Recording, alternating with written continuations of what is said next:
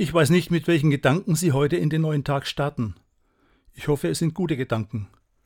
Ich wünsche Ihnen, dass Sie zuversichtlich und froh die Aufgaben dieses Tages angehen können. Es mag aber auch sein, dass Sie sorgenvoll und bedrückt dem kommenden Tag entgegensehen. Dann hoffe ich, dass Sie ein Ohr haben, in das Sie jammern können. Selbst wenn Sie keinen Menschen haben, mit dem Sie Ihre Gefühle und Gedanken teilen können. Gott ist für Sie da.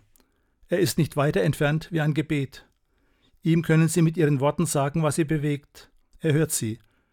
Ich möchte Ihnen einen Text von Christoph Zehntner weitergeben.